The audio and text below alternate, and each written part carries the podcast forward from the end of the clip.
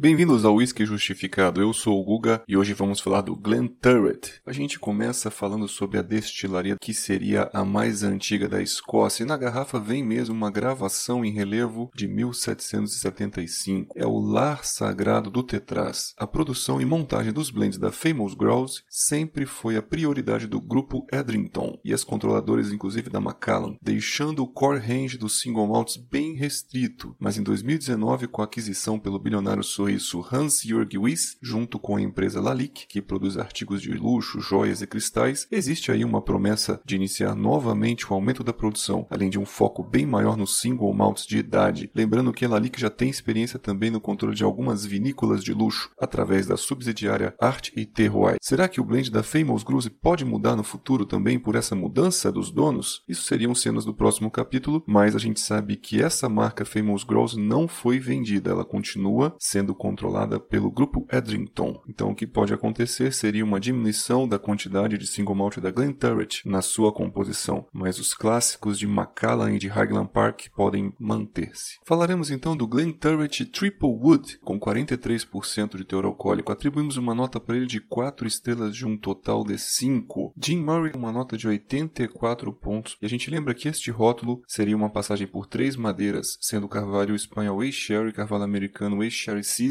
e variações de carvalho americano ex-bourbon. Para quem busca aí uma influência muito visível e grande do sherry, a gente lembra que às vezes um triple cask ou um triple wood, ele na verdade tem mais equilíbrio aí entre os aromas e os sabores do destilado dos dois tipos de madeira, tanto carvalho americano quanto carvalho europeu. E o carvalho americano ex-sherry seasoned, às vezes ele traz um dulçor muito interessante, sendo menos picante, menos apimentado. O aspecto geral deste rótulo seria um caramelo maltado doce com madeira picante, e o diferencial seria a qualidade tanto do caramelo quanto deste toque picante que são muito deliciosos. O nasal justificado começa com um dulçor intenso, lembrando aqui um xarope de bordo e alguns licores, tostas doces de baunilha e um caramelo amanteigado muito nobre, além de um toffee com coco e chocolate, como por exemplo um marzipan, toques frutados de cerejas e guaraná, açúcar mascavo, o sherry é leve, com um carvalho seco e madeira lembrando aquele compensado e um apimentado forte potencializam a percepção alcoólica, mas nada agressiva. Em algumas provas ele lembra quase um bacon ou um defumado muito pouco visível. Pouca quantidade de whisky na taça se vê muito mais esses aromas finais. Em boca, ele é médio para encorpado, mas com muita boa densidade. A picância é visível sim, trazendo excelente salivação e com presença também de dulçor de boa qualidade de malte em todo o palato. Os taninos não são agressivos,